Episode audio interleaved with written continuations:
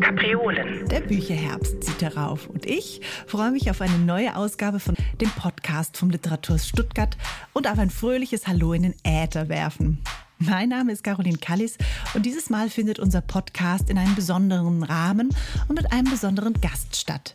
Nämlich innerhalb des Literaturfestivals Losgesagt, ein Festival der Sprache, das im Literaturhaus Stuttgart über den Sommer und Herbst verteilt stattgefunden hat und noch immer stattfindet. Dieses Mal unterhalte ich mich mit der Autorin Katrin Röckler, die immer wieder ihre Sprache als Material reflektiert und die Macht von Sprache und die Handlungsmöglichkeit durch Sprache in all ihren Werken mitdenkt. Ein paar biografische Details zu Katrin Röckler vorab. Sie ist gebürtig aus Salzburg, wo sie 1971 geboren wurde und lebt heute in Berlin. Ist aber wiederum in Köln Professorin für kreatives Schreiben an der Kunsthochschule für Medien dort. Sie ist eine sehr vielseitige Autorin, schreibt Prosa und fürs Theater, entwickelt aber auch Radiostücke, wie zuletzt eines mit dem Titel Verfahren, das sich mit dem Gerichtsprozess zu den Verbrechen des NSU auseinandersetzt.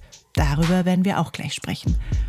Ich selbst schätze sie aber auch für ihre Essays, wie zum Beispiel die Sammlung Besser wäre keine oder aber auch das Bauernkriegspanorama über das Bild des Künstlers Werner Tübke, für den sie den Wortmeldungen Literaturpreis erhalten hat.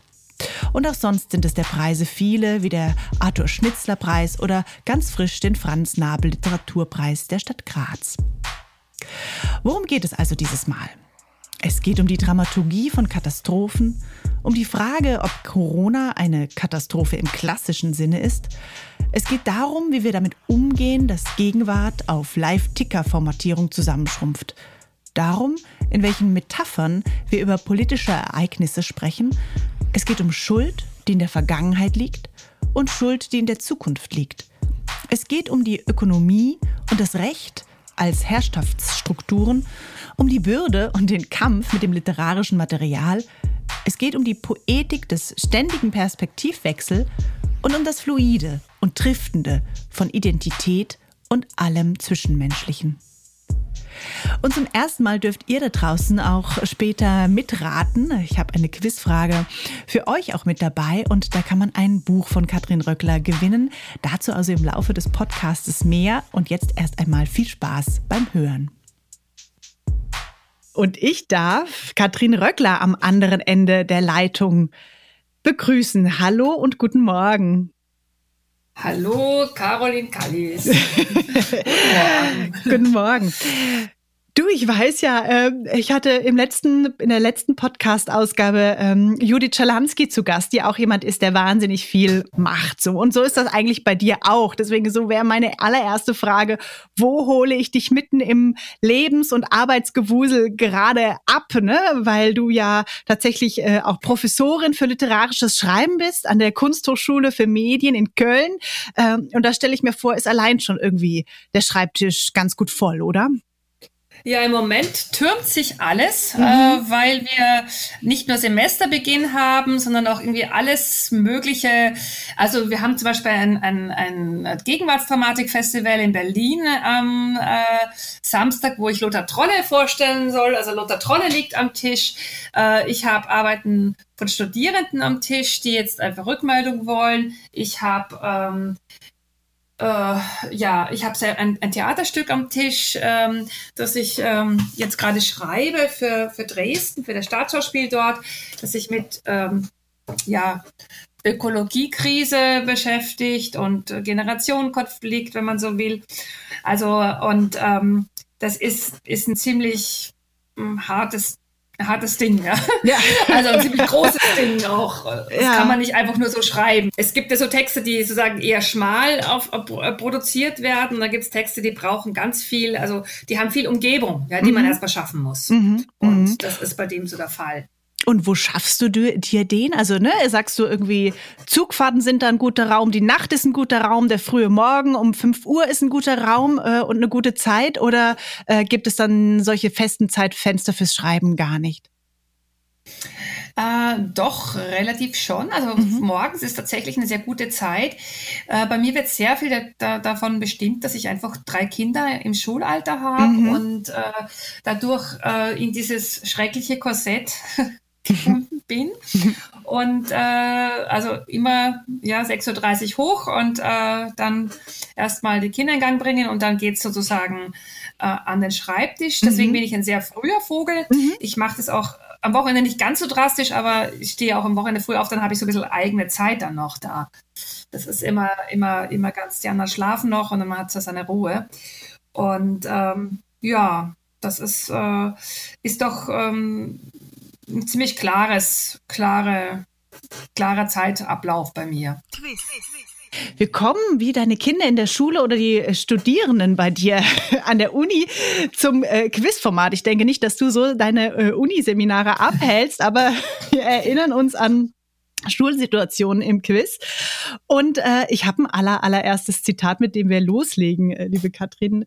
Äh, und du darfst äh, gleich entscheiden, ist das folgende Zitat vom US-Amerikaner Don DeLillo.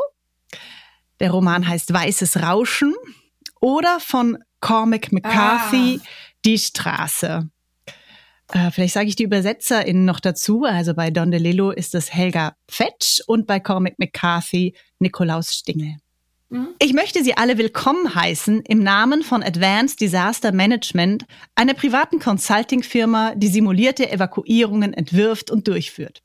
Wir bilden die Nahtstellen zwischen 22 staatlichen Organen in der Durchführung dieses fortgeschrittenen Katastrophentrainings. Dem ersten möchte ich annehmen von vielen. Je mehr wir die Katastrophe üben, desto sicherer sind wir vor ihrem wirklichen Eintreten. So ist es doch im Leben, nicht wahr? Sie nehmen ihren Regenschirm mit ins Büro, 17 Tage hintereinander, kein Tropfen Regen. Am ersten Tag, an dem Sie ihn zu Hause lassen, ein wahnsinniger Wolkenbruch funktioniert immer, stimmt's? Das ist der Mechanismus, auf den wir uns unter anderem stützen. Na denn, jetzt zur Sache. Was würdest du sagen?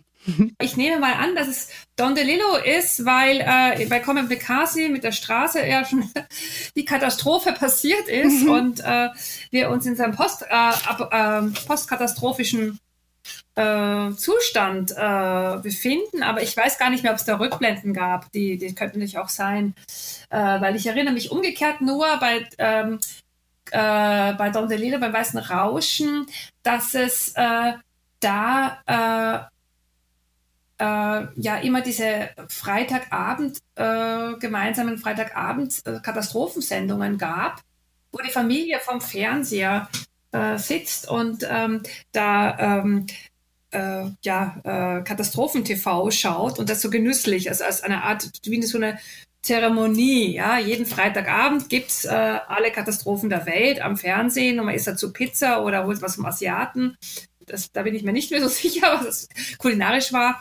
Ähm, es ist so ein bisschen, ähm, es ist natürlich so ein bisschen ein, ein, ein von mir ein, ein äh, ja, sehr geliebtes Thema. Ganz einfach, weil es so zentral ist ja. oder mich auch sehr anspricht. Ja. Ich habe mich in letzter Zeit auch gefragt, so was, es ist ja da diese Angstlust, die da drin steckt, die, die mich irgendwie triggert, ja. Und ähm, äh, es ist ja nicht nur objektiver Tatbestand, dass wir jetzt immer mehr über Katastrophen sprechen, auch sie immer mehr erzeugen, sie immer mehr tatsächlich real stattfinden. Ähm, also im Sinne von große Vernichtung von, von menschlichem Leben, auch Tiere, also man muss ja auch sagen, die ganze in der Ökologie bewegen würde man auch von Tieren und von, also nicht, nicht nur menschlichen ausgehen, aber in der klassischen Katastrophensoziologie es ist halt sozusagen äh, so eine Verbindung aus Kapital und, und, und, und Menschenleben, das da vernichtet wird. Dass wenn man das daran misst, ist halt, passiert halt da sehr, sehr viel im Moment. Und ähm, gleichzeitig reden und denken wir ja auch in diesen Strukturen. Und äh, aber es ist nicht nur das, sondern es ist auch sozusagen meine eigene, eigene Geschichte, die da drin steckt, dass ich das so äh, faszinierend finde. Ja, also auf jeden Fall erstmal, es stimmt, du hast recht, es ist von Don DeLillo. Ähm, ja. das, das weiße Rauschen oder weißes Rauschen, um genau zu sein. Und ich habe es genau deswegen ausgewählt, weil auch mein Eindruck ist, oder du schreibst es in zahlreichen Essays äh, auch und in einigen deiner Romane, ähm, äh, dass die Katastrophe dich eigentlich ja, ne, fasziniert tatsächlich. Und es ging mhm. los mit deinem Debüt Really Ground Zero. Ähm, äh, du warst nämlich am 11. September damals in New York und hast da quasi äh, live äh, die Katastrophe miterlebt. Ähm, aber eben auch im Roman Die Alarmbereiten 2010, äh, was ich tatsächlich dann auch immer wieder so wie so eine Blaupause, finde ich, legen kann über diese, ja, wenn, wenn man Corona als Katastrophe bezeichnen möchte, ähm, äh, äh kann man das so eins zu eins darüber legen, weil du eben auch in den Alarmbereiten schon über Panikeinkäufe sprichst oder über Hochrechnungen oder ne, über mediale Erhitzungen und all das. Und das finde ich so interessant, dass es eigentlich wie eine Art Muster ist, das aufscheint durch all diese Katast in all diesen Katastrophen. Also was mich jetzt zum Beispiel bei der Pandemie äh, äh, ja extrem beschäftigt hat, äh, war, weil es äh, sozusagen wie so eine Art äh, ja ganz andere Wiederholung eines ähnlichen Phänomens nach dem 11. September, nämlich, dass wir diese Live ähm, Live-Ticker-Situation hatten. Das fand ich schon sehr faszinierend. Also, dass das ähm, äh, plötzlich gab es wieder gehäuft diese Live-Ticker. Äh, beim 11. September waren es die Updates, also so eine Art Media, also so eine Gegenwart, die plötzlich ähm, auf dieses Live-Ticker äh, ja, Niveau zusammenschrumpft und so in die feste Formatierung schlüpft, also die eine Gegenwart, die eigentlich mit der eigenen Gegenwart gar nichts zu tun hat oder, oder relativ unvermittelt ist und dennoch starren wir darauf, weil wir wissen, letztendlich hat es große Effekte auf unser Leben auch. Aber es ist nicht mehr verbunden. Ja? Es ist so eine äh, sehr vorformatierte äh, ja, mediale Gegenwart, ja? die, die, ähm, die klar ist, es ist klar, jetzt kommt das nächste Statement irgendwie vom aus dem Bundespresseamt, es kommt das nächste, äh, die nächste Ministerkonferenz, jetzt kommt die nächste Statement von der WHO oder ja dem Robert Koch Institut. Also es ist immer so klar, was so wie die wie diese Gegenwart sich formal weiterentwickelt. Und das war nach dem 11. September natürlich auch so, wenn auch in einem anderen medialen Setting. Da gab es Online-Medien noch ein bisschen anders.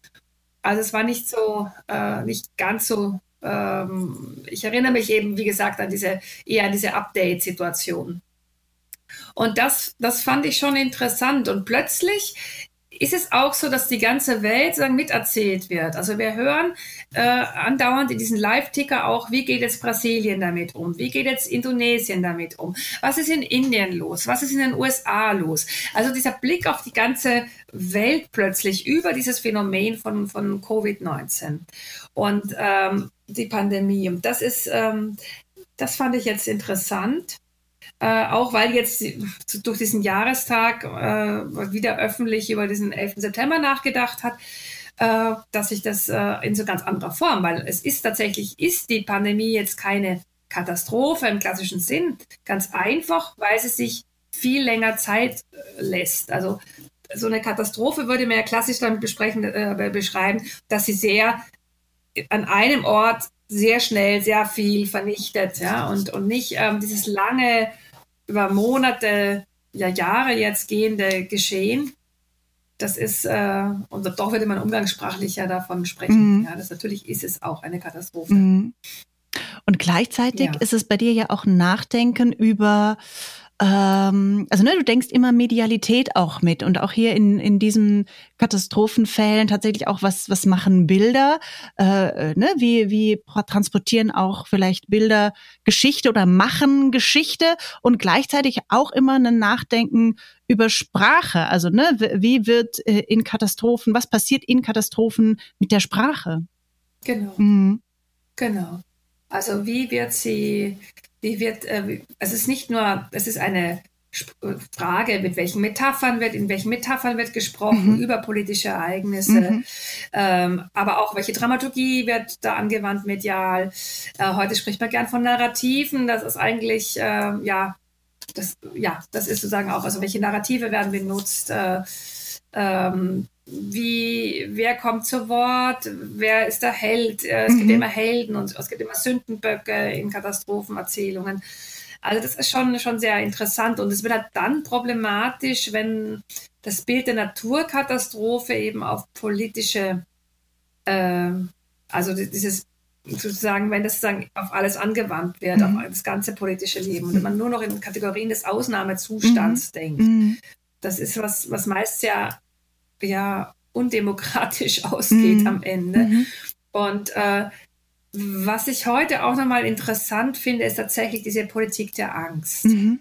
Das ist äh, etwas, was, ähm, was sehr weitreichende Konsequenzen hatte, dass sozusagen diese Politik der Angst oder diese Rhetorik auch, die eben ein Teil der Politik der Angst ist, sich so durchsetzen konnte.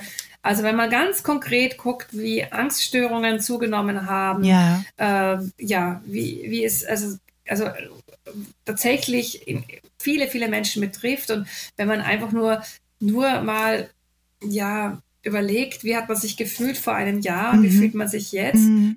vielleicht vermeintlich sicherer durch Impfungen, äh, äh, das ist schon verrückt, mhm. ja, was das mit einem Lebensqualität und mit den eigenen sozialen Möglichkeiten macht. Mhm.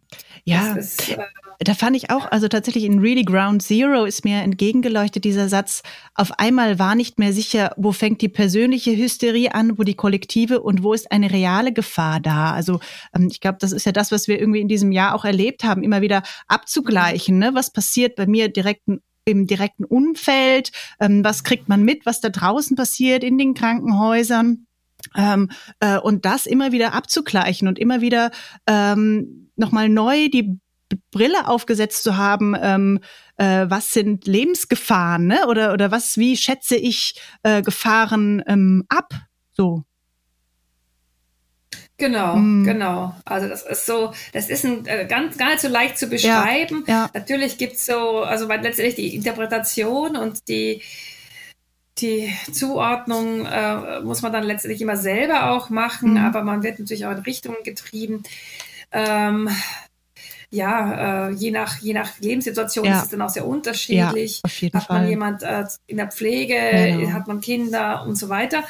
Ähm, es geht aber tatsächlich auch ganz, ganz stark um äh, Zukunftserwartungen. Mhm. Also mhm. das ist ja eigentlich das, das Wichtige. Wie geht's weiter? Man kann einen Moment ja der Gegenwart, die schwierige ist, gut überstehen, aber das Schlimmste ist ja dieser Blick nach vorne, der äh, eigentlich ähm, sich in unserer Zeit ja oft sehr, sehr verschließt. Also wenn ich jetzt als Autorin ähm, ich mache mir da gerade sehr, sehr große Gedanken darüber, wie erzähle ich zum Beispiel äh, äh, Klimakrise, wie erzähle ich sowas? Wenn ich tatsächlich mit diesen spektakulären Bildern ankomme, die in, auch, auch in der in Sachbuchliteratur, wenn man erstmal erzählt. Das typische Beispiel ist dann die, die, äh, die Plastikinseln, die, das Korallenriff, das stirbt, die Eisbär, die Gletscher, die schmelzen, die in Sibirien, die Methanlöcher. Also es gibt ganz viele auch spektakuläre Bilder. Wir brauchen auch nur in Deutschland, brauchst du nur in den Wald gehen, ja, da hast du irgendwie diese grauen Wälder plötzlich.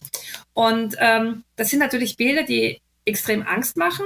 Und einerseits kann man auch sagen, ja, die Angst alarmiert und bringt uns dazu, dass wir was ändern. Aber komischerweise sehen wir ja diese Bilder andauernd und es scheint nicht dazu zu führen, dass sich was ändert. Dann kann man wieder sagen, ja, die Politik ändert sich nicht, aber wir Menschen sind alle alarmiert. Da stimmt auch irgendwas nicht. Jedenfalls ist es sehr heikel. Man kann, wie soll man das Ausmaß dieser ökologischen Katastrophe, die wir verursachen, wie soll man das eigentlich erzählen, so dass die Handlung nicht auf der Strecke bleibt. Dass man sagt, okay, wir müssen was machen. Jetzt, wir handeln jetzt, ja. Also das, das ist äh, gar nicht so leicht. Ich habe das jetzt in meinem Stück zuerst total abgelehnt, sozusagen da nochmal diese schwarzen Bilder zu malen, die eigentlich äh, eben diese Katastrophen einfach nur in, diese, in dem Genre dann auch verloren gehen. Und, und ähm, wollte gleich in Richtung Handlung und Verantwortung gehen und habe auch ganz viele Gespräche mit Leuten geführt, die was tun. Und ähm, ja, das Ding ist nur, das macht es dann auch wieder, ist auch nicht richtig sozusagen, weil du bist dann auf so einer Ebene der politischen Handlung, die mal geht, mal nicht geht. Du brauchst schon irgendwie dieses Ausmaß mhm. des Ganzen. Und, und ähm, ja. Vor das, allem vielleicht auch, weil es eine Katastrophe ist, die auch, wie du vorhin gesagt hast, dich an einem Ort sofort passiert, sondern ne, ähm, sich zeitlich streckt und und auch äh, mannigfaltige Auswirkungen hat an unterschiedlichen Stellen. So ne, deswegen ähm, genau. manifestiert sie sich vielleicht auch schwieriger. Mhm. Genau. Genau, es ist irgendwie, und es ist halt immer noch nicht so klar zu verstehen, dass eben unser Handeln jetzt diese Konsequenzen mhm. für hunderte von Jahren haben ja, wird. Ja, ja noch länger. Also ich weiß, also es ist irgendwie, also es ist, es ist, ähm, das, diese Kausalität zusammenzukriegen. Die Gerichte kriegen das jetzt mittlerweile, es gibt ja schon Urteile, also wir haben das ja im April gesehen mit dem Bundesverfassungsgericht, dass die, die gesagt, die Freiheit zukünftiger Generationen ist äh, in Gefahr. Ja, die wird da beschränkt. Ja, äh, auf, äh, die, die, wir leben auf Kosten der jungen Generation. Es muss ein anderes Gesetz her. Das hat auch Wirkung gezeigt. Aber dennoch ist diese Kausalität immer noch so schwer zu fassen. Ja, und ähm, das zu erzählen, was sich da vollzieht. Und da geht es halt immer wieder um, um diese Frage der Zukunft und Zukünftigkeit. Also wie kann, das ist, das ist etwas, was, was ich finde, was so eine grundlegende Fragestellung seit vielen Jahren ist, diese, äh, also wenn man jetzt so ganz grob sagt, im 20. Jahrhundert war das große Thema Vergangenheit. Mhm, ja? mhm, mh. Schuld, Schuld, die in der Vergangenheit liegt. Und wir haben jetzt die Schuld, die in der Zukunft liegt. Mhm, mh. Und das, das geht, das treibt mich um. Mhm, das ist mhm. wirklich etwas, ähm, ja, mit dem wir arbeiten müssen. Mhm. Bevor wir zur nächsten Quizfrage übergehen, musst ah. du, genau, ja. zack, Bruch. Aber wir, wir, wir nehmen diese Fäden noch weiter mit auf, ähm, aber machen sie entlang der, der nächsten Quizfrage gleich weiter. Wollte ich aber noch sozusagen ähm, fragen, was würdest du sagen, was ist noch ähm, ein Tipp an die ZuhörerInnen draußen, ähm, weil du ja tatsächlich auch nicht nur die Katastrophen im in der Echtzeit, in der Realität äh, wahrnimmst und kommentierst und, und verarbeitest, sondern tatsächlich auch sie gerne siehst und liest. Ähm, was würdest du sagen, ist der Katastrophenfilm oder das Katastrophenbuch, das man unbedingt gelesen haben sollte? Außer dein natürlich. Ich habe jetzt gerade, kann ich eine Gegenwartsempfehlung geben. Mhm. Äh, äh, ja, da wird die im Grunde die Apokalypse neu erzählt, auf eine sehr lustige Weise. Nämlich, also, na ganz, also, es, wird, es ist, äh, es muss ich jetzt lachen, wenn ich das sage. Es ist von Bruno Dumont, diese Serie äh, Quack Quack und die Nichtmenschen. Äh, Bruno Dumont kennt man als, äh, als Französisch, wenn man jetzt gar sicher aber auch Belgisch ist, äh, Französisch-Belgisch, da oben im Norden ist er da, weil den Stieß in, ähm, filmt er da immer, in der Normandie, äh, ganz oben in Frankreich, äh, der, der sich einem sehr, einem sehr harten Realismus verschrieben hat und der hat ähm, also L'Humanité ist ein Film, den man, den man, äh, der, mit dem er sehr bekannt geworden ist. Oder Flandern hat viele Preise auch bekommen. Und jetzt hat er so eine, eine, eine ähm, Fernsehserie äh, gemacht. Eigentlich ist es ein Sequel schon, weil er, hat schon, also vorher gab es die, die vorherige hieß Kind, Kind spielte schon, äh, das war so Coming of Age und Krimi verbunden da in, in Flandern und jetzt haben sie dieser, dieser, dieser, dieser neue, dieses, eben dieses Quack-Quack äh, erzählt so die Geschichte, dass plötzlich ähm, vom Himmel äh, schwarzer Schleim fällt und immer wieder auf Leute fällt und so wie so wie Kuhscheiße vom Himmel im mhm. Grunde kann man so sagen und aus dem Nichts und dieses erlebt dieser dieser Schleim und der der der verdoppelt die Menschen mhm. ja also wenn er den Menschen befällt dann verdoppelt er sie und ähm, und es ist, aber wenn man das so nacherzählt, ist das alles Unsinn, weil es irgendwie geht es eigentlich um diese, diese, äh, diese, dieses Zusammenleben dieser Menschen, die eigentlich im totalen Nirvana, also es ist im Grunde ist es, also wenn man strukturschwache Zone sagt, ist es noch nett gemeint. Also äh, geht um Landjugend, um, um, um, um, um eine Gruppe junger Menschen, die sich einerseits na, vermutlich, also die Blockpartei, die da immer genannt wird, an der Rechten, äh, Le Pen könnte man sagen, anschließt, äh, völlig, äh, die kein Geld haben, die wenig Zukunft haben, die so ländlich sind und äh, die mit der Polizei immer, immer irgendwie zu tun haben. Und es ist, ähm, es ist sehr, sehr komisch. Der hat mit Laienschauspielern gearbeitet äh, und, und sich da äh, auch eine, eine, eine sehr, sehr burleske Seite gegönnt in diesem, dieser in dieser Serie. Das ist ein, ist ein Film, den würde ich durchaus als Katastrophenfilm bezeichnen, weil er zählt tatsächlich. Das wird auch immer, immer extremer dann und zerfällt alles so. Ähm, aber äh, es geht auch um Migration da. Das ist in der Nähe von Calais, also wo diese äh, Flüchtlingsunterkünfte äh, äh, sind und Lager sind, die wilden. Und das ist irgendwie, ähm, ja, äh, dieses Miteinander und Gegeneinander wird da erzählt. Also letztendlich erzählt ja ein Katastrophenfilm auch, ist immer so ein Modell von, von Gesellschaft, ja, wie leben wir zusammen. Also unter der, mit dieser seltsamen, Susan Sonntag hat das ja ganz, ganz früh äh, beschrieben, die Lust am Katastrophenfilm, auch immer so diese, das sind eigentlich regressive Fantasien, die meistens mit erzählt werden, also, dass man so den starken Staat und das Militär und wieder, wir sind wieder eine, wir sind durch die Katastrophe werden wir wieder eine Gemeinschaft. Im Grunde vollzieht Bruder Dumont das auch ein bisschen nach, weil am Schluss gibt es dieses Schlussbild, wo dann alle zusammenkommen. Aber es ist, über, es ist, ein, es ist, es ist, es ist eher eine Kom ja, Komödie, also eine sehr gruselige Komödie, aber es ist schon eine Komödie auch. Also man muss sehr lachen und ist fasziniert von diesen Menschen und wie sie da ihren, ihre so subversiven Widerstand gegen die Zu Zumutungen der eigenen Zeit, wie sie das hinkriegen, mhm. das ist super. Mhm. Also das würde ich auf jeden Fall empfehlen, vom Filmischen her. Super. Es gibt natürlich von der äh, ähm, Sandra Newman, Ice Cream Star. Äh, das ist ein Post, also postpandemisches Buch, das sich, äh, ähm, wo quasi nur afroamerikanische Kids in den USA überleben und in einer Kunstsprache geschrieben. Also das, die Erzählerin hat eine Kunstsprache. Es ist ein ganz tolles, ganz, ganz tolles Buch. Bei, ich glaube, bei Mattes und Zeit ist es erschienen vor zwei Jahren.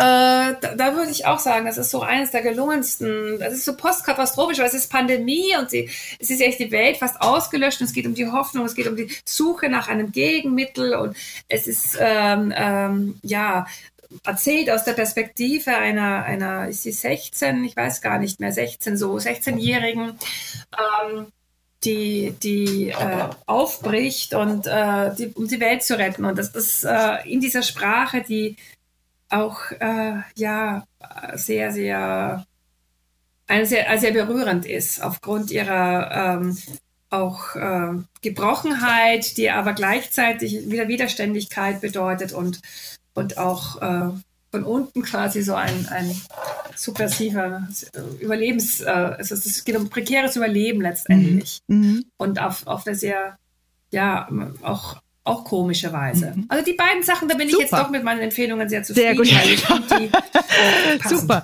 Ja, die kann ich beide auch noch nicht. Also die werde ich mir auf jeden Fall zu Gemüte führen. Dankeschön. Danke dir. Quiz. Okay, wir kommen zum nächsten Quiz, zum nächsten Zitat. Und wir kommen weg sozusagen ja. ähm, bisschen von ähm, dem US-amerikanischen und kommen in die deutschsprachige Gegenwartsliteratur. Und da kann das nächste Zitat entweder sein ähm, von Alexander Kluge aus seiner Chronik der Gefühle, dieses ne, sehr umfangreiche Werk, in dem Lebensläufe und Geschichten so ne, einmal durch Raum und Zeit ähm, verfolgt werden, oder von Reinhard Götz. Abfall für alle, ähm, wo er ne, quasi sein tägliches Textgebet ähm, und dadurch eben auch so eine Mischung aus allem Möglichen zusammen gebracht hat auf engem Raum. Also, das Zitat geht so. Rechtsblind. Ein blutiger Tag. Am frühen Morgen wurden 14 Hühner der Hals durchtrennt für das Mittagessen des Gerichtshofs. Die Angeklagten wurden aus den Güterwaggons herausgetrieben, wo sie die Nacht verbracht hatten. Der Zug, der das Gericht herantransportiert hatte, fuhr am Abend zurück nach Osten. Der junge Richter betrachtete die Angeklagten. Von den Wachen belauert standen sie vor seinem Podest. Er zwang sich, sie im Geiste in die Zivilisation aufzunehmen, sie nicht dadurch im Voraus zu verurteilen, dass er sie, so ungewaschen, zum Jahrhundert nicht gehörig, wie sie dort gefesselt standen, nicht als Rechtssubjekte ansah, sondern als gestrandete Dinge. Sein Sinn gab ihm zweierlei ein. Erstens, man muss die hier rasch beseitigen. Und zweitens, ich darf das Schreckliche, was in den Akten steht, durch mein eigenes Zutun nicht noch schrecklicher machen. Oh, ein sehr starkes Zitat. Mhm. Ich, ich nehme mal an, es ist kluge, mhm. ähm, weil es so, äh, weil es so sein Duktus und seinem, auch seinem Denken sehr entspricht. Mhm. Und ich glaube, so ein Satz wie das Schreckliche nicht noch schrecklicher machen, würde Reinhard Götz nicht. Aber ich kann mich auch irren. Nein, das stimmt. Das stimmt. Du hast naja. recht, es stimmt, es ist kluge. Ähm, genau, und er schreibt ja. da über die Indianerkriege, ähm, äh, die sogenannten Indianerkriege äh, im 20. Jahrhundert, äh, wo einzelne Männer sozusagen das so haben aussehen lassen, als hätten Sioux-Indianer ne, Siedler angegriffen und dadurch ist dieses ganze, mh, mm, dieses ganze kriegerische in, in Gang gekommen und und hat viele Menschenleben mhm. gefordert und da gab es tatsächlich äh, wohl auch einen einen Prozess, ja. Aber genau, ja, äh, beide ja. Autoren sind ja auf jeden Fall ähm, wichtig, Alexander Kluge wie Reinhard Götz. Ne? Und, und ich glaube, also du erzähltest es mir im Vorfeld und das Spannende finde ich ja, ähm, dass ich mir das total gut vorstellen kann, weil beide, wie das ja auch bei dir ist, eigentlich immer wieder diese Grenze zwischen mh, hm, Fiktion und dokumentarischem und realem so ausloten. Also würdest du sagen, das ist das, was dich bei beiden so interessiert und begeistert oder sind es nochmal auch ganz andere Facetten als die, die ich mir jetzt hier so zurecht gebastelt habe. Ja, natürlich ist es sozusagen die Arbeit äh, mit dem Material, aber witzigerweise dachte ich jetzt, obwohl es ein historisches Zitat war, dass letztlich beide ein Verständnis von Gegenwart und Gegenwärtigkeit haben und von Zeit, also sich auf eine Weise mit Zeit beschäftigen, die, äh, die irgendwas auch mit mir zu tun hat. Oder es, es ist auf jeden Fall das Bemühen, seine Zeit zu verstehen und äh, vielleicht auch durch den Blick ins, ins Geschichtliche letztendlich, also diesen Tigersprung aus der Gegenwart zu Unternehmen wie bei Kluge, das eigentlich immer stattfindet, der ja sehr an Benjamin auch ähm, großer Freund von Walter Benjamin ist, was ich sehr gut verstehen kann. Ähm, also dieses, dieses, ähm, dieser Versuch, wenn Geschichte, dann hat sie natürlich irgendwas mit unserer Zeit auch zu tun. Und er geht ja da ein bisschen in die Kosmologie. Also es ist ja irgendwie auch interessant, wie er dann zu den Urtierchen oft äh, auch äh, zu denen, sich denen zuwendet mhm. äh, und, ähm, und von, von irgendwelchen Amöben spricht und äh, Urzeitgefühlen und, und das bis zu uns in unsere Gegenwart reinholt. Mhm. Also dieses äh, finde find ich schon, äh, das ist bei Götz ganz anders, aber letztendlich ist es ja bei ihm auch dieser immer wieder der Versuch gewesen, die eigene Zeit zu verstehen mhm. oder ihr auch über einen Gestus des Mitschreibens äh, was entgegenzusetzen. Mhm. Also dieses, dieses ähm, ja, fanatische äh, Mitschreiben und Beobachten, Verwenden mhm. von Material äh, ist ja auch, äh, da geht es ja auch um eine Zeugenschaftsfrage. Mhm. Vielleicht ist es im Begriff der Zeugenschaft mhm. äh, äh, bei beiden gefasst, mhm. Mhm. dieser Versuch der Gegenwart.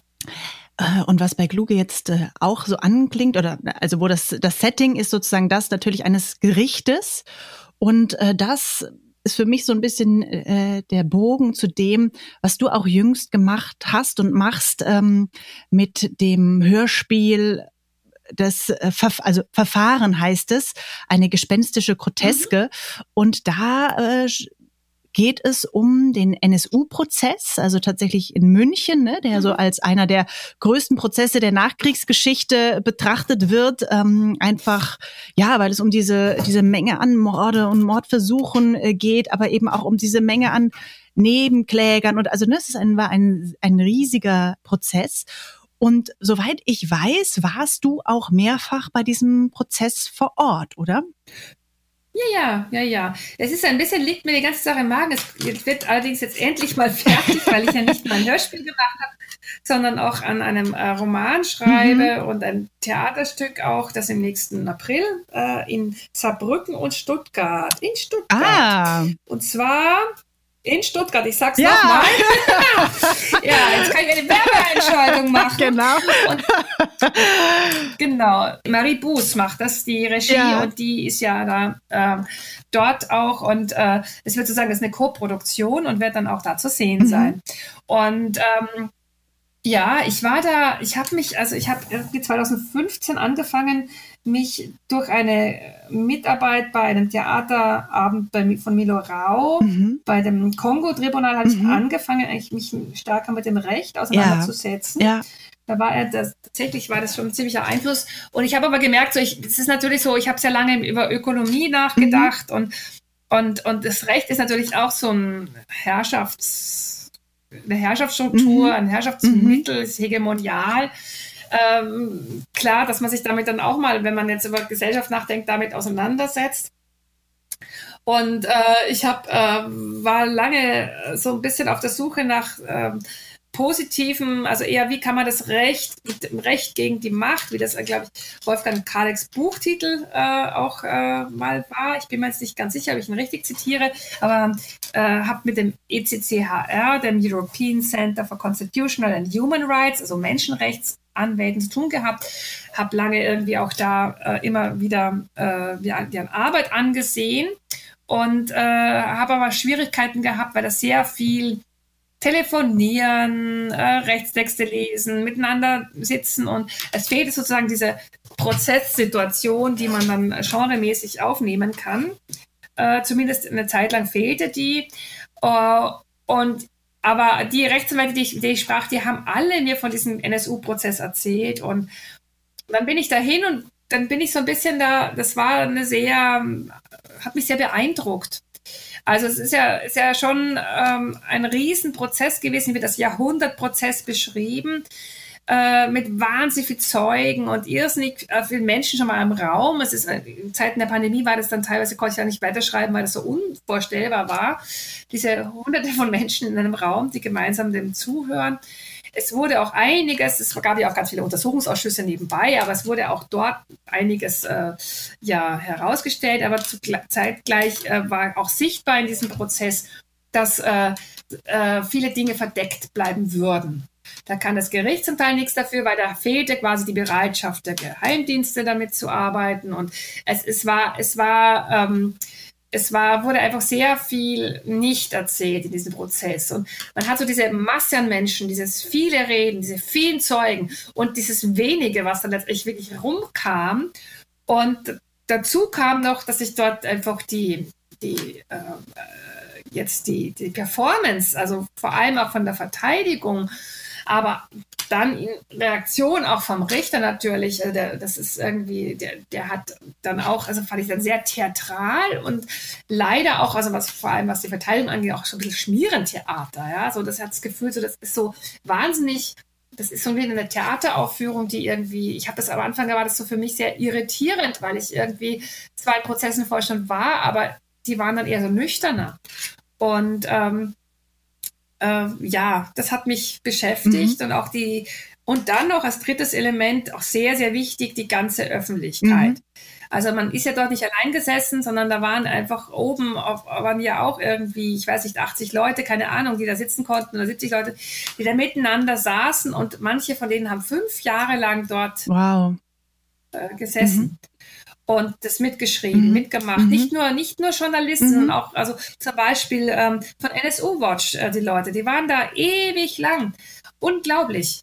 Da sind Ehen geschlossen worden, sind Kinder geboren worden während dieses Prozesses. Also es ist so, so eine ganz, ähm, ja, ganz verrückte Sache eigentlich gewesen. Und ähm, zugleich äh, nicht nur, also verrückt, äh, da, da würden wir jetzt nicht die ganzen, also das ist eine heikle Formulierung, ja. weil natürlich ist der Prozess selber nicht verrückt ja. gewesen, aber es gab Aspekte, die mich da, ähm, ja, die mich da doch äh, in Bann gezogen haben und und ähm, das ist jetzt die große Schwierigkeit, da nochmal äh, jetzt da mit den Sachen fertig zu werden. Jetzt wird das auch ein bisschen historisch schon, ist ja schon ein bisschen eine Weile her. Es ist auch tatsächlich abgeschlossen, mehr oder weniger. Gut, es gibt Nachfolgebehandlungen, aber nicht die Sache selber ist jetzt durch. Ähm, ja, ähm, bin gespannt, wo mich das noch hinführt. Das glaube ich dir. Also was ich hier jetzt ähm, bei dem Hörspiel so spannend fand, war eigentlich diese Kontrastierung ähm, zu dem, wie du gesagt hast, ne, es, ist, es waren diese Menge an Menschen, es war, war diese Monstrosität der Taten und ähm, du gehst eigentlich ja, es ist wie so eine Echokammer eigentlich, dieses Hörspiel, dass man immer wieder unterschiedliche Fetzen hört, ne? dass der eine holt sich noch Kaffee und, ähm, und dann wird immer sozusagen wieder ähm, ja die Perspektive gewechselt, der Sprecher gewechselt und es geht tatsächlich um diese Sprechsituation. Also ich nenne es jetzt mal diese äh, ja, juristischen Sprechsituation, ne? von wo aus spricht man, wer spricht zu wem und insofern ist es ja wie eine, eine Collage eigentlich dieser vielen unterschiedlichen Sprechsituationen in diesem Raum. Ja, ja, ja, ja. Mhm. Das ist äh, ja, ja, wobei es auch an Sprechen ist, das ja eigentlich unmöglich ist, ja. weil da quasseln ja bei mir lauter die, die, die Menschen, die da gar nichts zu sagen mhm. haben. Also die Zuschauer quasseln ja die ganze Zeit. Also sie verweigern, also es ist ja so eine Art, ich mache so ein Stilmittel, dass ich gar nicht versuche, den echten Prozess zu erzählen, mhm. sondern ihn so nachstelle. Mhm. Es ist so, da, da, es ist eher so die Unbedarften quasi, was, äh, wenden dieses, dieses, dieses Mittel an und, und, und scheitern natürlich da drin oder wollen es dann zum Teil auch gar nicht. Also es ist, es ist nicht, also man hat bei dem, bei einem realen Gerichtsprozess halt das Problem, dass äh, äh, das, der, das Gericht versucht sich immer ab nach außen autonom zu sein, sich abzuschließen. Das ist unser eigener Diskurs, das ist ein äh, professionellen Diskurs, wir sprechen die Sprache des Rechts und das ist auch alles richtig und gut so. Aber natürlich hat dieser Prozess etwas mit äh, dem, dem äh, auch mit dem Politischen was zu tun und auch mit unserem Leben und wir nehmen den wahr und übersetzen den uns irgendwie. Und äh, da, also ich kann eigentlich nur so einen nicht professionellen Blick darauf werfen. Ne? Ich kann nicht sozusagen so tun, als ob ich jetzt, wäre auch, wär auch nicht mehr Literatur und wäre auch langweilig. Also das ist den nochmal, das fand ich interessant, weil Noran David Kahles, der hat sich auch sehr stark äh, mit dem Prozess und mit den ganzen Thematik äh, der Kolbstraße auseinandergesetzt. Der hat wohl jetzt ein Reenactment gemacht. Das ist die eine Variante. Ich kann also das Ganze nochmal auf die, also die Protokolle einfach verlesen lassen. Nochmal einfach in die Bühne geben. Das ist auch okay. Aber mir ist es einfach, ähm, das erscheint mir jetzt nicht, das würde ich, ist nicht mein Ding. Das finde ich auch, das sollen andere machen. Also das, das ist irgendwie, würde mich jetzt nicht interessieren, fordert mich zu wenig sozusagen dann nochmal über diese Idee heraus. Ähm, ich, ich, ich möchte da nochmal stärker über, über die Erwartungen an das Recht, aber mhm. auch an die, an die, ich meine, da saßen Neonazis neben äh, Überlebenden im Raum. Es ist ja irgendwie, äh, das muss man sich mal vorstellen, diese, diese Risse, die da in der, in der, in der, in der, ähm, in der Gesellschaft sind, aus der Perspektive auch sozusagen des sogenannten, äh, was hat das mit mir als Normalbürger, jetzt mit diesem mhm. blöden Begriff, der, mhm. der, was, was habe ich eigentlich damit zu tun? Ja. Ich bin jetzt nicht Überlebende, ich bin aber auch keine Neonazi. Was, was, was zählt dieser Prozess mir? Ja, ja. und ähm, ja, und gleichzeitig äh, schätze ich dann da sozusagen auch deine, also hm, dass etwas unerzählbar ist, ne? Es ist ja irgendwie so ein, so ein Topos, mhm. so, ne? Aber dass du trotzdem, wenn wir über Katastrophen sprechen, wenn wir so über so etwas über den NSU-Prozess sprechen, dass du da ähm, nicht die Berührungsängste sozusagen hast, äh, die Dinge zu erzählen oder eben um, um eine Ecke auch zu erzählen, über eine ja. Ecke zu erzählen. Mhm. Also da, du, du, du scheust dich, du, du scheust dich nicht so. Oder, oder gibt es dann doch irgendwas in dir, wo du sagst, okay, werde ich dem gerecht oder ist, äh, ne, werde ich so einem Natürlich. Ja, ja, ja. Das ist ein ständiger ja, Kampf. Das ja. ist ja irgendwie auch eine wahnsinnige Bürde, das Material. Ja. Äh, das ist, ähm, also das ist, äh, ja, also ich, aber das ist ja die Aufgabe. Ja, ja. du stellst dich damit zurechtzukommen. Genau, genau. Aber es ist schon, also manchmal fluche ich auch so. Ja. Weil das hat mich viel, viel Zeit gekostet und dafür ist erst ja relativ wenig raus. Sozusagen, wenn man ist, man hat ja so eine, man hat irgendwie eine Ökonomie im Arbeiten. Mhm. Das ist jetzt nicht, äh, das soll jetzt nicht neoliberal gedacht sein im Sinne von Input, Output, aber es gibt mal, also ich muss jetzt sofort irgendwie dem entsprechen. Da gibt es eine sehr weite, ich glaube, jeder, jede Kollegin wird mir da recht geben, da gibt es einen sehr großen Rahmen, den man dem Ganzen gibt. Aber mhm. wenn es so überhaupt keine Verhältnis mehr steht, mhm. dann fragt man sich halt. Und das war in dem Fall schon so knapp dran. Ja. Also ich habe wahnsinnig viel gelesen dafür. Ich war sehr oft, ich bin sehr viel Geld ausgegeben für die Recherche, ja. Ja. weil ich einfach äh, damals noch kleine Kinder hatte und dann musste ich nach München mit dem 6 Uhr Flieger ökologisch, also mhm. eigentlich auch nicht heute, heute würde ich das jetzt, also diese paar Jahre hat mein, mein Kopf dann auch nochmal, also das will ich jetzt einfach nicht mehr machen, weil das ja Kurzstreckenflüge, das ja. ist, also das geht nicht, ja. ja aber da, damals habe ich das noch gemacht mhm. und äh,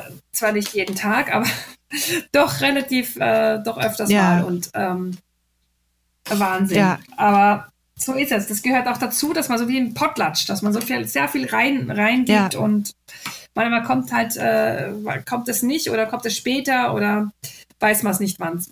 Das ist, das gehört auch zum Schreiben mhm. dazu. Mhm. Okay. Dennoch darf man fluchen. Ja. Auf jeden Fall.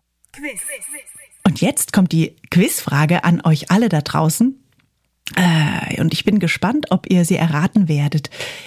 Ihr dürft mir nämlich schreiben und sagen, ist das Zitat, das jetzt gleich kommt, aus Katrin Röcklers erstem Roman, Really Ground Zero, 11 September und folgendes. Das war ihr Debüt aus dem Jahr 2001. Oder aber aus dem Roman Wir schlafen nicht. Äh, der ist im Jahr 2006 erschienen und da geht es um Unternehmensberater und Key Account Managerinnen und weiteres und alle, die, die nicht schlafen. Das Zitat geht so. Jetzt also habe ich ein Leben.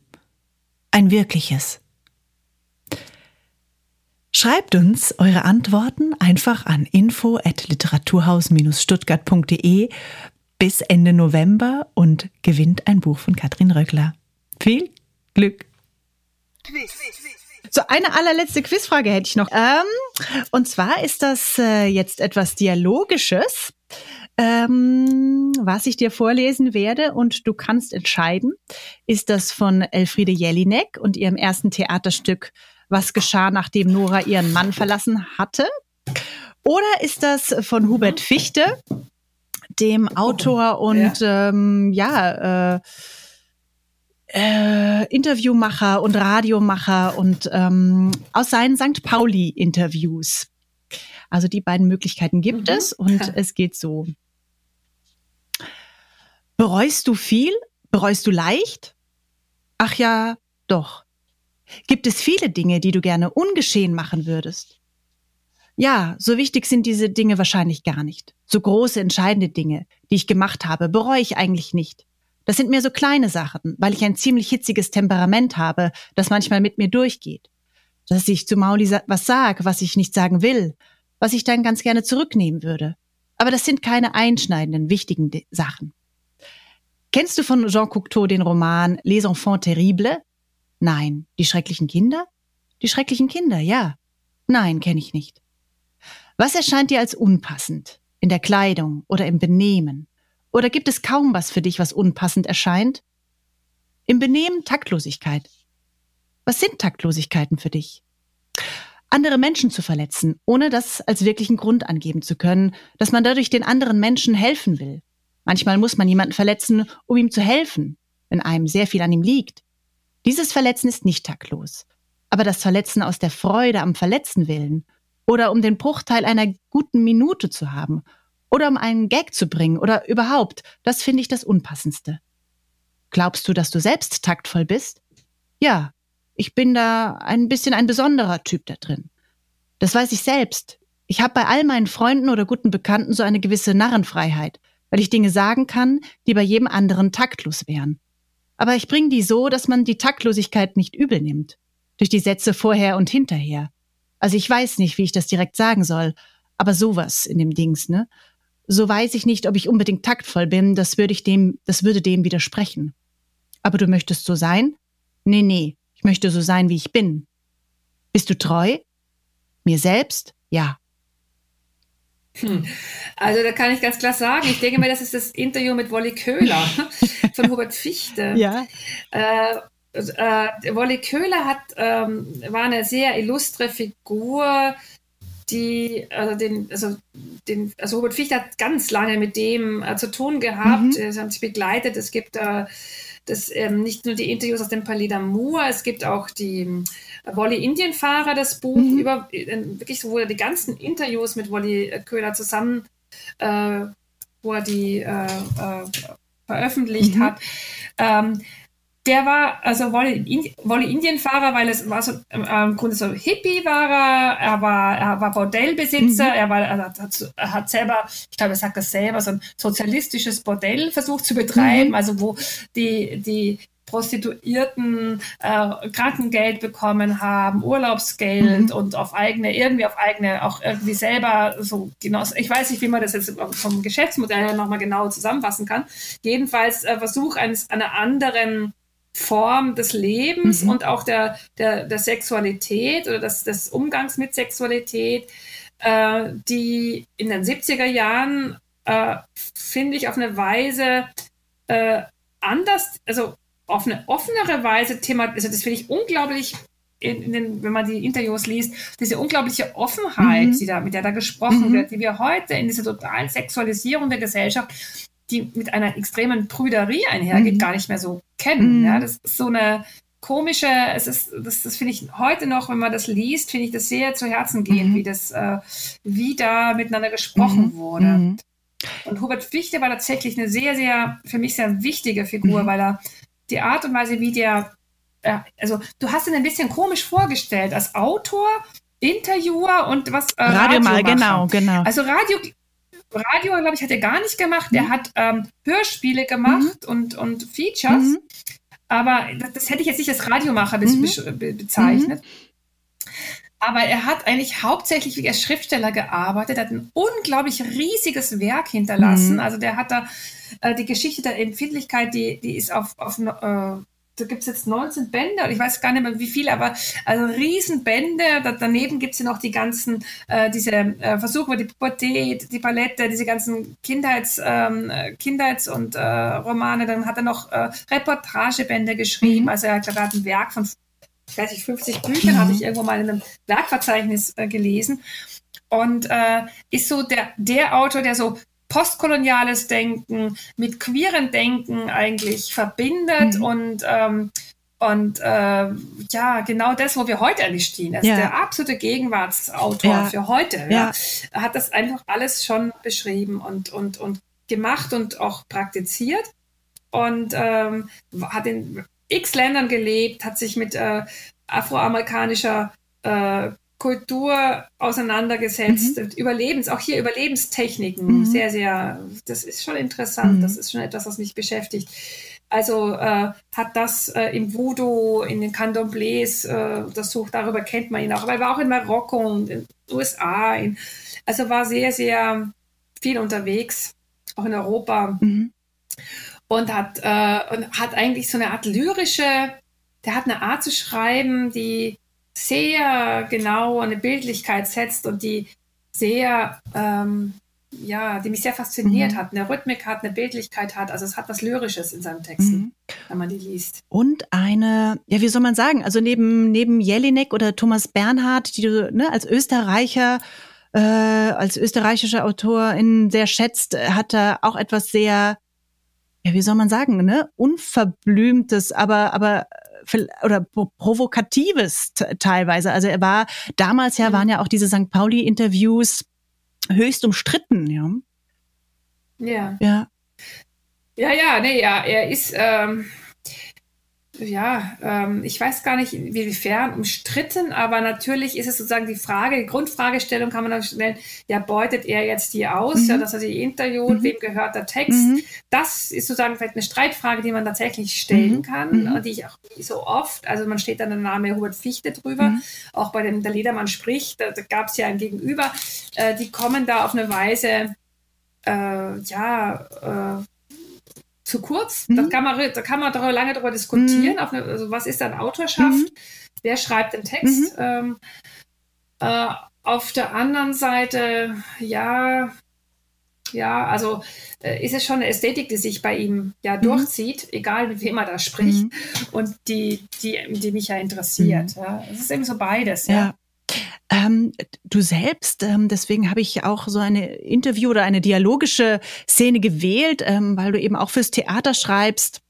Äh, aber tatsächlich auch, und das äh, finde ich äh, so spannend, mit Interviews arbeitest, also ne, in Recherchezwecken äh, ähm, ganz stark. Also ne, zum Beispiel für Wir schlafen nicht hast du mit zahlreichen Unternehmern äh, äh, gesprochen und, und Hintergrundinformationen eingeholt. Und das wäre meine Frage. Also, ne, wie wie wählst du aus? Ist das ist das äh, relativ spontan oder oder ne, äh, wer dazu der kommt, mit wem du sprichst oder ist das schon so eine sehr bewusste Setzung, mit wem du dich da unterhältst und ähm, vor allem was machst du dann auch mit diesem Sprachmaterial, was da ist? Ähm, nimmst du das? Also wie du gerade gesagt hast, was ist die Autorschaft dann eigentlich? Ne? Ist das Sprachmaterial, was mit in deine Bücher einfließt oder ist das tatsächlich vor allem auch für die Recherche, für dein Backup sozusagen, um schreiben zu können? Ähm, Ja, also eigentlich, also genau, zum Unterschied zu Fichte würde ich sagen, ich mhm. Äh, habe eigentlich selten ein Buch mit einer Figur, ein, einem gegenüber gemacht, sondern ähm, tatsächlich führe ich sehr zahlreiche Gespräche. Ich habe auch sehr unterschiedliche Formen von Präsenz äh, und Gespräch. Äh, ich hatte Einzelgespräche, die sehr lang dauerten. Ich hatte Kurzgespräche. Ich hatte Gruppensituationen. Ich hatte Streitsituationen. Also es ist sehr ähm, die man dann auch irgendwie oder Diskussions, äh, die man baut oder wo man, wo man sich das, wo ich dann eher stillere Zeugin bin und ähm, also das ist, äh, dann gibt es Situationen, wo man halt sehr also sich sehr mehr einbringt. Ähm, es ist natürlich äh, immer in dem Sinn ausgewählt oder ich, ich suche suche meine, also das ist, hängt von, von der Fragestellung ab, die mich umtreibt, die, die, äh, und das bewegt sich dann ein bisschen im Selbstlauf dann auch weiter. Also ich komme zu jemandem, äh, äh, was weiß ich, äh, im Umweltamt und dann erzählen die mir von einem anderen Behörde, wo jemand anderer sitzt, wo ich mich an den wenden kann. Oder also es ist so ein, so ein Kettending oftmals. Also man sich durchfragt, obwohl bei dem jetzigen Projekt äh, ist es tatsächlich eher breiter gestreut bei, äh, also wir, wir, schlafen nicht, bei den Unternehmensberatern war das oft so eine Weiterempfehlung, aber auch, ähm, ja, also man hat ja nicht immer Zugang zu Leuten. Das ist ja, das ist ja auch, das macht ja auch Robert Fichte gleich. Ich kann ja nicht einfach so sagen, mir Menschen wünschen, mit denen ich spreche und dann passiert das immer, sondern das, die muss man dann teilweise dann je nach Fragestellung auch suchen und, äh, und äh, um sie werben. Äh, es gibt auch Situationen wie eben bei dem NSU-Prozess, wo ich sehr zaghaft versucht habe, mit allen Parteien zu sprechen, aber dann äh, gemerkt habe, das will ich eigentlich gar nicht. Also, äh, weil mich dieser Streit oder diese, diese, Präsenz vor Gericht schon alleine so beschäftigt haben. Und ich diese, da, da wäre ich ganz verrückt gemacht, wenn ich da mit allen äh, spreche, weil es natürlich die Gegen, die Positionen sind ja eh formuliert und die würden sich nur noch mal wieder formulieren im, im persönlichen Gespräch. Aber ich hatte natürlich Gesprächspartner in dem Ganzen. Also wo, wo man Einzelgespräche geführt habe. Ähm, das ist eine, es ist eigentlich eine ganze Architektur. Das kann man einfach nicht so einfach beantworten, sondern es ist immer, welche Fragestellung habe ich? We, zu wem komme ich hin? Wer ist überhaupt bereit, mir Auskunft zu geben? Ähm, welcher, in welcher Form? Also wie, wie, also äh, was ist da richtig? Ich habe bei den Schulden, also Privatverschuldung, da war ich in ganz vielen Schuldner von städtischen Büros, die dann helfen, die Privatschuldnern helfen. Da war ich dann teilweise so als Pseudopraktikantin, ja, habe ich dabei gesessen bei Gesprächen. Also so, so äh, und dann auch, ja, also so in dieser, ganz unterschiedlich. Ja, okay. Und ähm, vielleicht meine letzte äh, Frage. Ähm, ja. äh, äh von dir ist jetzt der. Äh, ich bin ausschweifend. Du bist, oh, nein, genau, es ist ja toll. Dann hat man nur so viele Fragen, ja. und, aber es ist super. Aber ähm, es ist ja von dir jetzt erschienen der Essay, ähm, für den du auch den Wortmeldungen Literaturpreis bekommen hast mit dem Titel Bauernkriegspanorama. Und äh, da beschäftigst du dich eben genau mit diesem Bild und äh, sagst, es bräuchte heute eigentlich ein neues, äh, äh die, so eine, eine Art Panorama. Und auch da ist mein Eindruck eigentlich, dass du ständig äh, sozusagen in diesem Text Perspektivwechsel vornimmst. Das heißt, ne, du, du schaust immer von woanders auf das Bild als andere Person auf das Bild. Und ähm, insofern habe ich fast das Gefühl, dein Schreiben ist eigentlich so eine Art ständiger eine Poetik des ständigen Pers Perspektivwechsels, eigentlich auch sozusagen in dieser Lust am, äh, ja, es ist so ein abgedroschener, äh, äh, abgedroschenes Wort, wenn man sagt politisches Schreiben, aber tatsächlich auch vor diesem Hintergrund zu sagen, okay, ähm, äh, über Gesellschaftspolitik zu schreiben, bedeutet eigentlich ständige ähm, Perspektive oder Positionswechsel, um von unterschiedlichen mhm. Orten aus auf die Dinge zu schauen und eben nicht ähm, ja ne, nur eine eine Position und und die ist das dann. Mhm. Mhm. Und dazu kommt, absolut richtig, und dazu kommt aber noch was anderes, mhm. dass es eben auch so ist, dass wir, wir selber sind nicht nur eine Position. Ja, ja. Und ich, was ich ja sehr oft mache, ist ja. sozusagen über die Bande spielen. Mhm. Das heißt, ähm, ich lasse jemanden anderem auf, also ich lasse eine Figur auf eine andere Figur gucken, mhm. ja, mhm. und äh, oder sie übersetzen oder so, also dass man so Übersetzungsverhältnisse reinkriegt. Ja. Es ist ja, also ich bin gar nicht so interessiert daran, Identitäten festzuzurren, als eher dieses, dieses Driften, mhm. dieses Übernehmen von anderen Perspektiven. Mhm. Dieses, äh, was auch in der Sprache, wie das ja funktioniert, dass wir plötzlich so Sprachspiele übernehmen, dass wir andere Positionen eben übernehmen. Also dieses Fluide, das interessiert mich sehr. Mhm. mhm. Also was, was macht uns, also nicht die Menschen, sondern die Zwischenmenschen, mhm. was macht uns so, so, so äh, ja, genau, wer sind wir eigentlich auf, auf, unter dieser Maßgabe, mhm. ja, dass wir gar nicht äh, klar sagen können, wir sind nur, nur eine Person, mhm. sondern sind eigentlich äh, immer mit anderen verbunden mhm. und insofern hängen wir an anderen dran. Mhm. Wunderbar, das ist doch mal ein, ein tolles Schlusswort. Weiß, ja, auf eine Weise. Genau, ja. auf eine Weise. Aber äh, genau. genau, wie es ist mit Gesprächen. Irgendwann muss man sie muss man einen Schlusspunkt setzen ja. oder wie mit literarischen Projekten. Ähm, vielen lieben Dank für Rede und Antwort und du hast drei Quizfragen äh, beant äh, richtig beantwortet.